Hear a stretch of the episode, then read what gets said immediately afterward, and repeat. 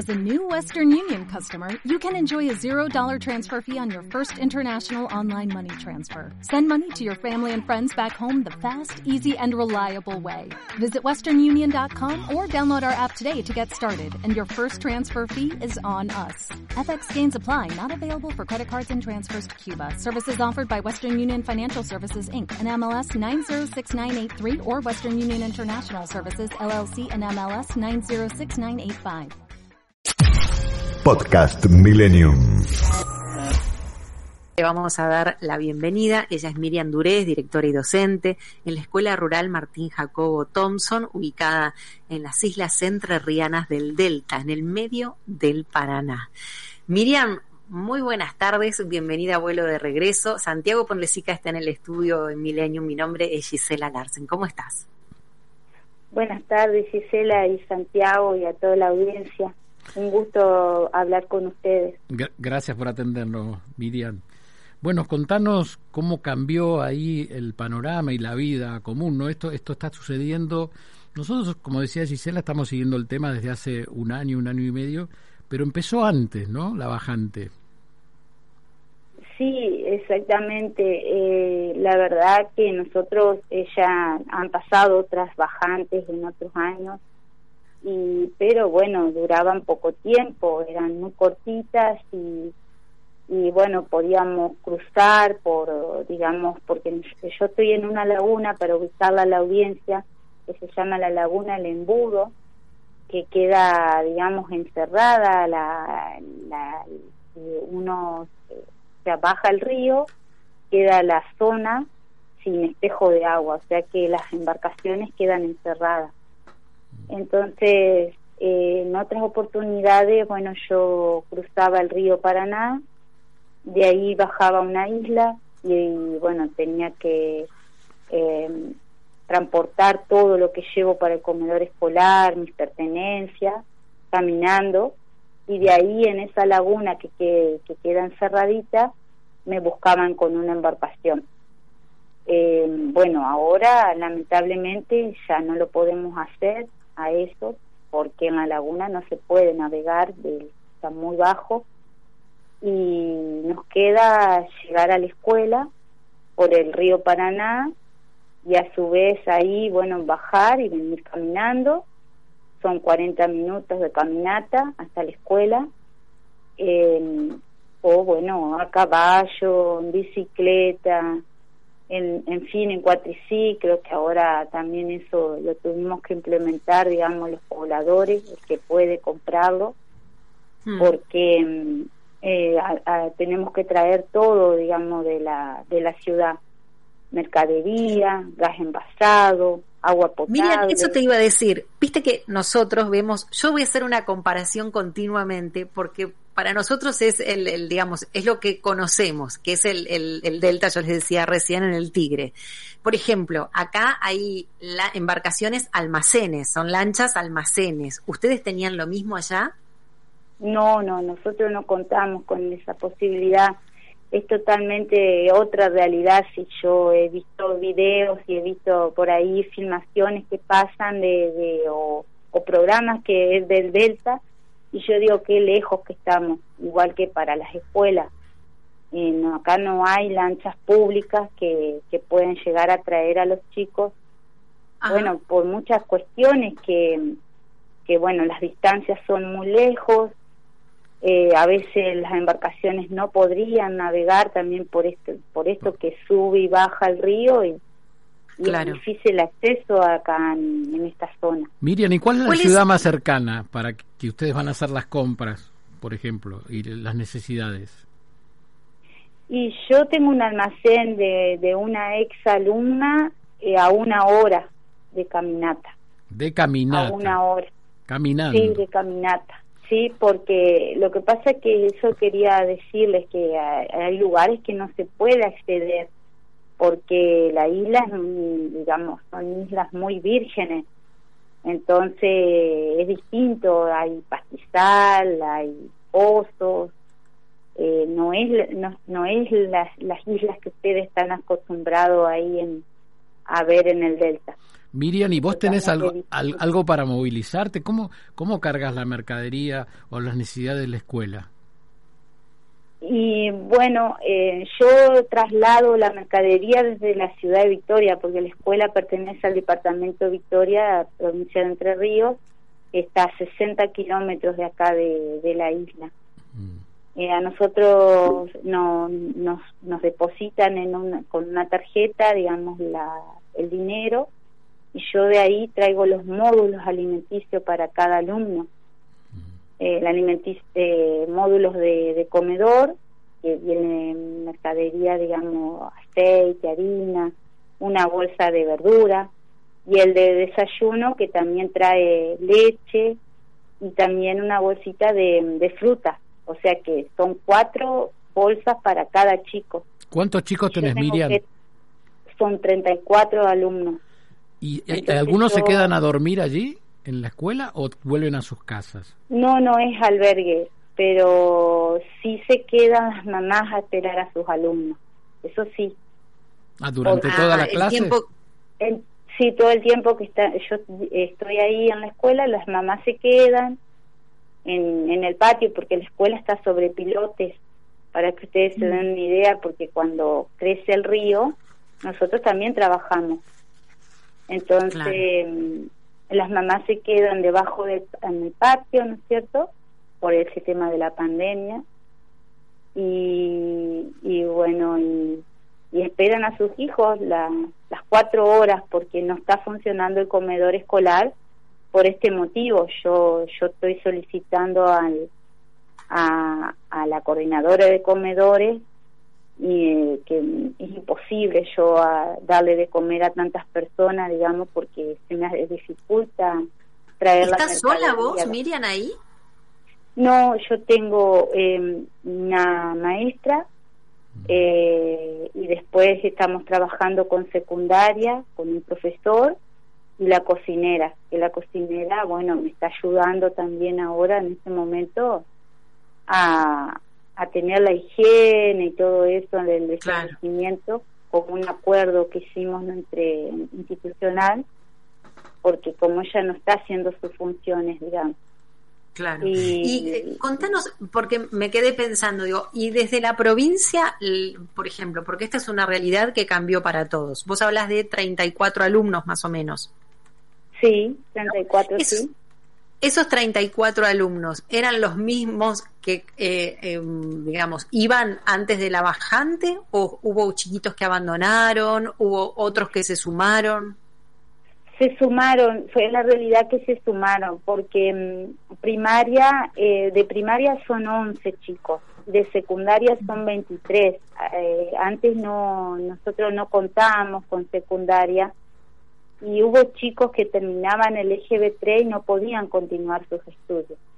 A raíz de que el secundario fue obligatorio, nosotros, eh, con mis compañeros, que son 11 escuelas las de islas, eh, bueno, eh, presentamos esa inquietud a, allá al, al Consejo y aprobaron un proyecto de educación secundaria, entonces somos tutores también de esos chicos. Yo soy tutor, tutora del ciclo básico y Hernán, que es el profesor eh, del, del orientado. Entonces trabajamos con esos, con esos chicos y, la verdad que hay gente que, que, bueno, que no pudo culminar sus estudios y ha regresado a, a estudiar. Eh, están más grandes, ¿no es cierto? Eh, pero bueno, pero la, la realidad es que quieren combinar sus estudios. Así que tenemos esos chicos que, que algunos trabajan a la distancia, porque como yo les explicaba, a veces tienen que caminar una hora o una hora y veinte Claro, ahí entendemos por qué las mamás, por ejemplo, se quedan a esperar que sus hijos terminen eh, la clase y poder regresar con ellos. Y nos quedó algo eh, allí pendiente cuando nos dijiste que vos, vos vas a buscar los bolsones.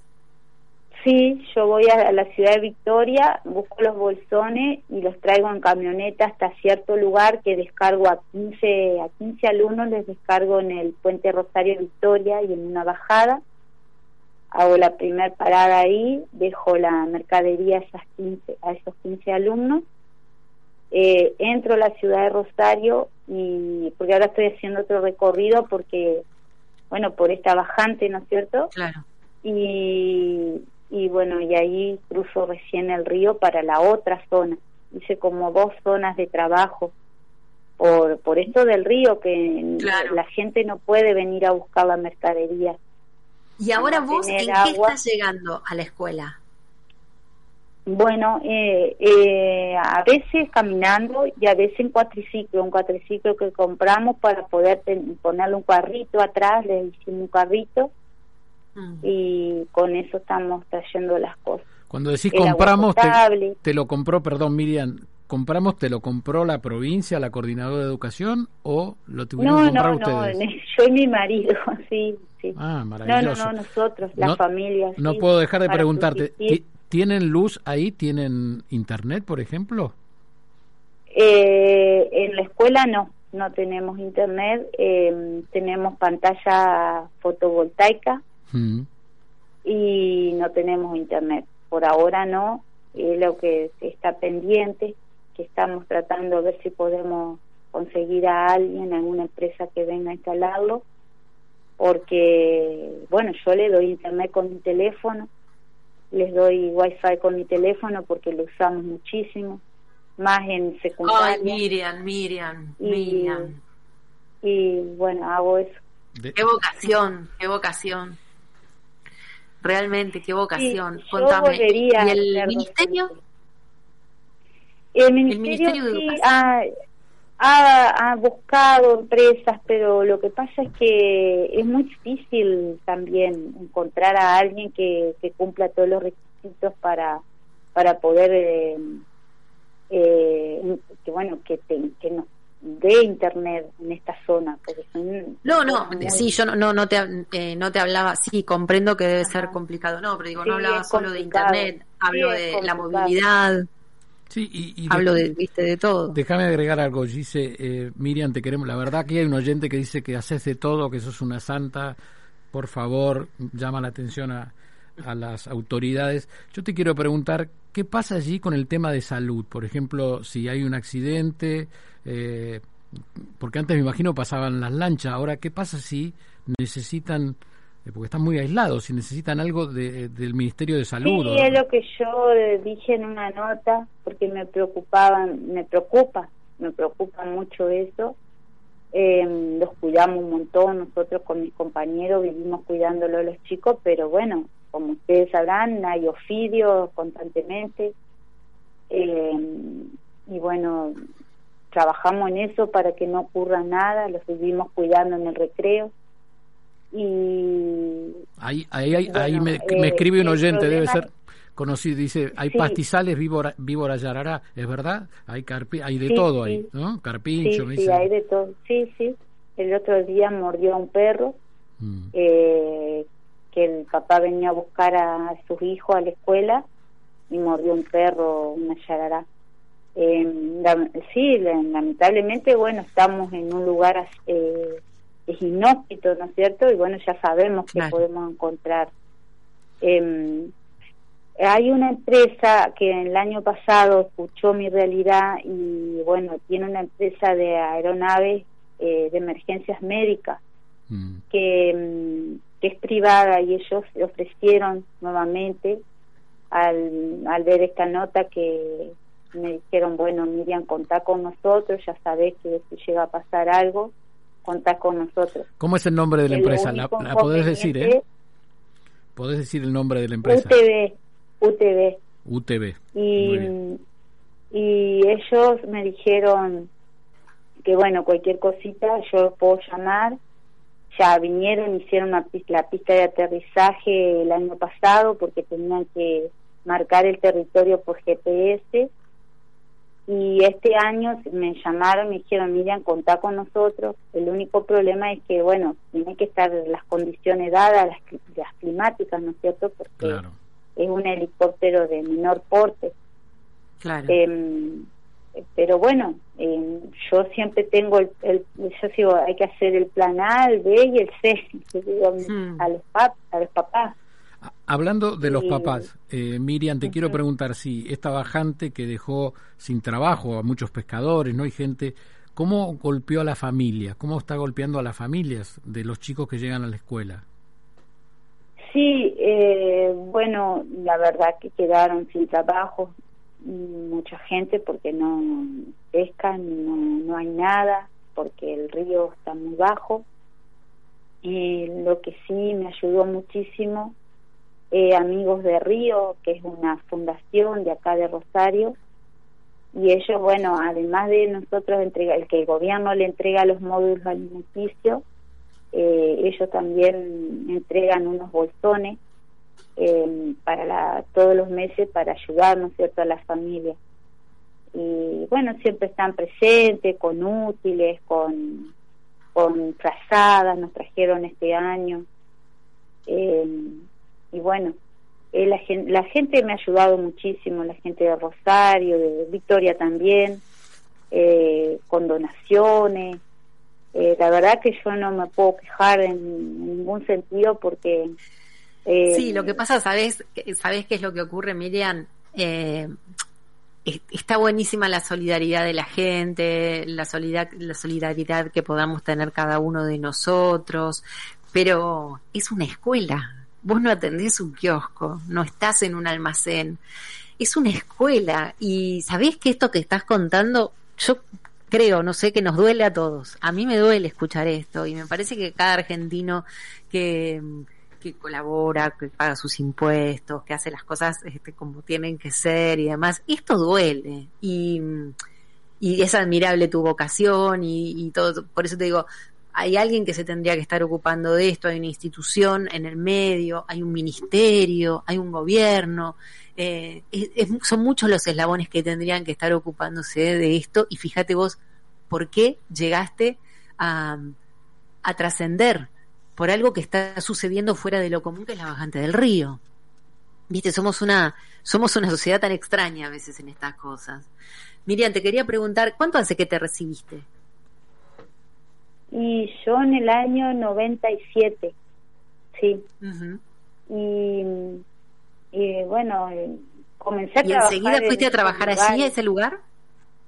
No, es que empecé a trabajar en, muchos lugares, en el campo, en la ciudad, pero eran suplencias muy cortitas, entonces cuando yo tomo islas, es como que, bueno, no sabía dónde quedaba la escuela, no tenía ni la menor idea, y en esa época no existía el tema del teléfono, internet, era como todo más difícil. Eh, no, no había teléfonos así como están, estos teléfonos no existían eh, nos comunicábamos con las radios, las ADHF, con eso nos comunicábamos dirección departamental y bueno, yo viajaba en lancha de pasajeros. ¿Y vos sos de Rosario? No soy de Victoria, soy victoriense. Ah, bien.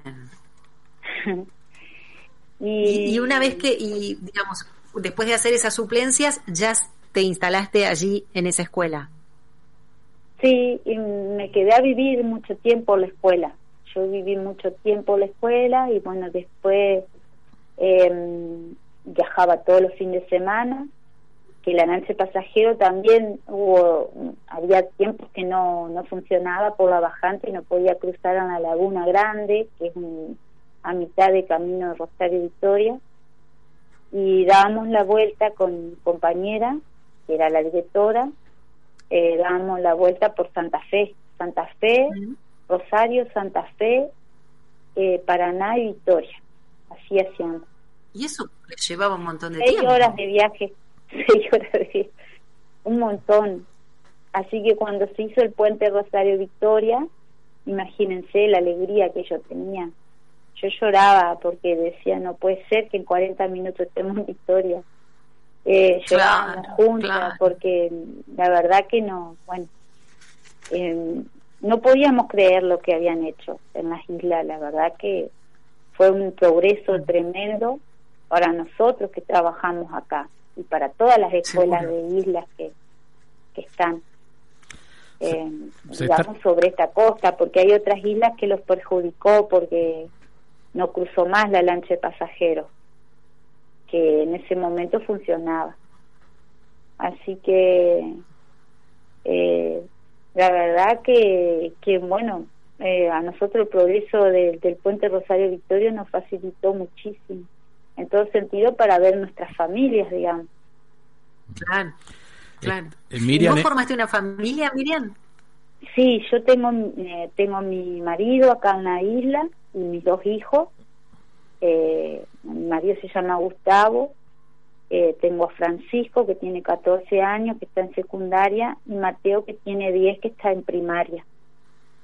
Y, y bueno, los chicos están felices. La verdad que ellos eh, están acá con sus amigos. Mm. También tienen amigos en Victoria que juegan al vóley y eh, la verdad que tienen las, dos realidades totalmente distintas eh, de, estar con los chicos que bueno de la ciudad que tienen amigos de la ciudad que que, que bueno que no sé son distintos pero pero son todos muy compañeros, muy buenos chicos, así que... Miriam, con, eh, con, madres y con maestras como vos, ningún chico puede ser infeliz. Pero te quiero preguntar algo. Decime que por lo menos las autoridades se ocupan de mantener la escuela. Sí, sí, no, sí, sí, eh, la verdad que sí. Eh, tuve unos problemas, no voy a decir que no, al principio de la, de la eh, cuando fue la pandemia, tuve una invasión de, de murciélagos en la escuela. Que bueno, que eso, bueno, demoraron ahí un poco para, para poder venir a arreglarla, porque, bueno, había que desinfectarla, sacar el tema de los machimbres, eh, porque había que sacar los machimbres del techo para poder sacar esos murciélagos, ¿no es cierto?, de ahí, de ese lugar, y bueno, demoraron para arreglarla. Eh, la Asociación Amigos de Río, con la Bolsa de Comercio Rosario, la UNR, el Rotary Club, toda esa gente me ayudó muchísimo para, para comprar eh, parte de, de los materiales. Dirección Departamental también se ocupó, me consiguió la, la gente para venir a arreglarlo y también parte de material para poder solucionar ese problema. Claro, sí, eh, mira, lo que tenían que hacer, vos sos muy buena, te lo voy a decir, pero es lo que tenían que hacer. Está buenísimo que te lo hayan solucionado porque los chicos necesitaban poder seguir teniendo educación el día que esto se reanudara y, y demás. Te hago la última pregunta. Sí. no te escuché, ¿cómo? Que estaba muy apurada que me arreglara la escuela, porque claro, claro, chicos que no, no, sí, no, no podíamos seguir sin, con la escuela así, en esas condiciones. No, por supuesto. Hay algo que quizás me perdí yo en el relato, pero a lo mejor lo dijiste, pero yo te lo vuelvo a preguntar por las dudas. Eh, durante la pandemia, ¿vos como eh, los chicos tuvieron algún tipo de, conexión con la escuela? Con tareas o algo? Sí, yo venía, yo era la encargada porque el director era el único encargado que podía, digamos, eh, tener el, de, recorrer, porque yo tengo que tenía que atravesar dos provincias, Santa Fe y Entre Ríos. Bueno, se hacían controles de prefectura, en fin, eh, eh, tenía que llevar mis permisos. O sea que mis compañeros se quedaron en la ciudad, pero yo ellos me entregaban el material didáctico, que yo trabajé con los cuadernillos de Nación, porque me parecieron muy buenos los cuadernillos de Nación, aparte que ya los teníamos impresos, eh, porque al principio eh, los hacíamos nosotros la secuencia, pero claro, costaba mucho dinero imprimir a tantos alumnos. Claro. Eh, secundaria sí tiene sus cuadernillos propios que bueno, que eso sí yo no puedo, no podía trabajar con otras secuencias. Secundaria trabajé con las secuencias que, hacíamos nosotros, pero primaria yo trabajé con los de Nación, los cuadernillos de Nación que, que la verdad que a, mí me resultaron muy buenos esos cuadernillos. Me ayudaron, los nueve cuadernos los, los a los nueve cuadernos, así que ahí sí me ayudó muchísimo. Cuando yo entregaba los módulos de alimento, yo entregaba los cuadernillos, pero ¿qué me sucedió? Eh, no, no, no, yo por foto, ellos me mandaban fotos por WhatsApp y yo no podía leerlo, no era difícil. Entonces decidimos con los papás de que cada vez que nos encontrábamos para entregar los módulos de alimentos, yo entregaba el cuaderno nuevo y ellos ya me entregaban el que los chicos habían hecho. Entonces íbamos corrigiendo así. Es la, la única forma que encontramos, porque la, la foto era muy difícil y por ahí nos mandábamos videos por WhatsApp, pero bueno, a veces hay chicos que no, tienen crédito para hacerlo. Así que lo más apropiado fue eso de, de, hacer devoluciones de los cuadernillos. Mm. Miriam, nos llenaste, nos llenaste esta tarde de, de ejemplo, de, de, ternura, de educación, de todo lo que, lo que se puede llegar a de imaginación, de no De imaginación, ¿eh? de fuerza, de polenta, con todo lo que nos estás contando y con todo lo que vivís a diario, que para nosotros es ajeno. Yo te puedo asegurar que mañana cuando nos levantemos, todos los que estamos escuchando esta nota, antes de quejarnos por algo, lo vamos a pensar dos veces. Y, quizás nos vino bien escuchar estas palabras hoy. Em, desde mí, desde mi parte, y creo que desde todo el programa, un agradecimiento infinito, pero como argentinos, más que, más que como periodistas. Infinito por lo que estás haciendo, que como vos debe haber muchos, ¿eh? y estoy segura que hay muchos, pero gracias por compartirlo y por contarlo. No, gracias a ustedes. Aparte, yo siempre digo el, que yo hago mi trabajo. Yo, yo para esto estudié y lo voy a seguir haciendo. Lo único que necesito es salud porque en estos lugares mm. lo único que necesitamos es salud porque todo es a, fuerza de, del cuerpo, del físico, porque acá todo necesitas energía. Pero bueno, agradecerles a ustedes por haberme invitado para participar en este programa. Miriam, que, que Dios te dé y toda la fuerza que podemos enviar de aquí te dé salud y que sigas así, como decía Gisela, siendo un ejemplo para todos. La verdad, eh, mm, gracias, gracias por, por contarnos todo lo que pasa y, y así podemos aprender y entender eh, lo que pasa aquí muy cerca de Buenos Aires, ¿eh? muy cerquita. Son, ¿cuánto? 500, 400 kilómetros. Te mandamos un, un abrazo enorme. Gracias, igualmente. Y saludos a todos. Gracias, Muchas gracias. Estuvimos hablando con Miriam Duré, directora y docente en la Escuela Rural Martín Jacobo Thompson, que está ubicada en las islas entrerrianas del Delta, esto es medio del Delta Medio del Paraná, así se llama. Miriam dijo, yo hago lo que tengo que hacer. Si cada uno hiciera o hiciéramos lo que tenemos que hacer, este sería un país maravillosamente muchísimo más grande. Me quedé pensando, Gis, empezamos hablando, yo un poco eché la bronca por lo que pagamos de impuestos, el aumento de las patentes, me quedo en estos... Eh, en estos anuncios de conectar igualdad, le preguntamos si la escuela se conectaba y nos dijo que presta su teléfono para que los chicos tengan wifi, que tuvo que comprar su triciclo para moverse, ¿no? Bueno, ahí hay un gobernador muy poderoso, Gustavo Bordet, ¿eh? es un peronista, no K, ¿eh? más parecido a Perotti, digamos así, que a Cristina, ¿eh? y su escuela depende de Victoria, ¿eh? de Victoria y de Entre Ríos. La verdad que me quedo pensando que bueno si a medida que aumentan o nos aumentan los impuestos, las patentes, el ABL y chorean con los impuestos, no se ocupan de esta gente que son el ejemplo, como decía Gisela Larsen, y que a todos nos han dejado mudos. Podcast Millennium.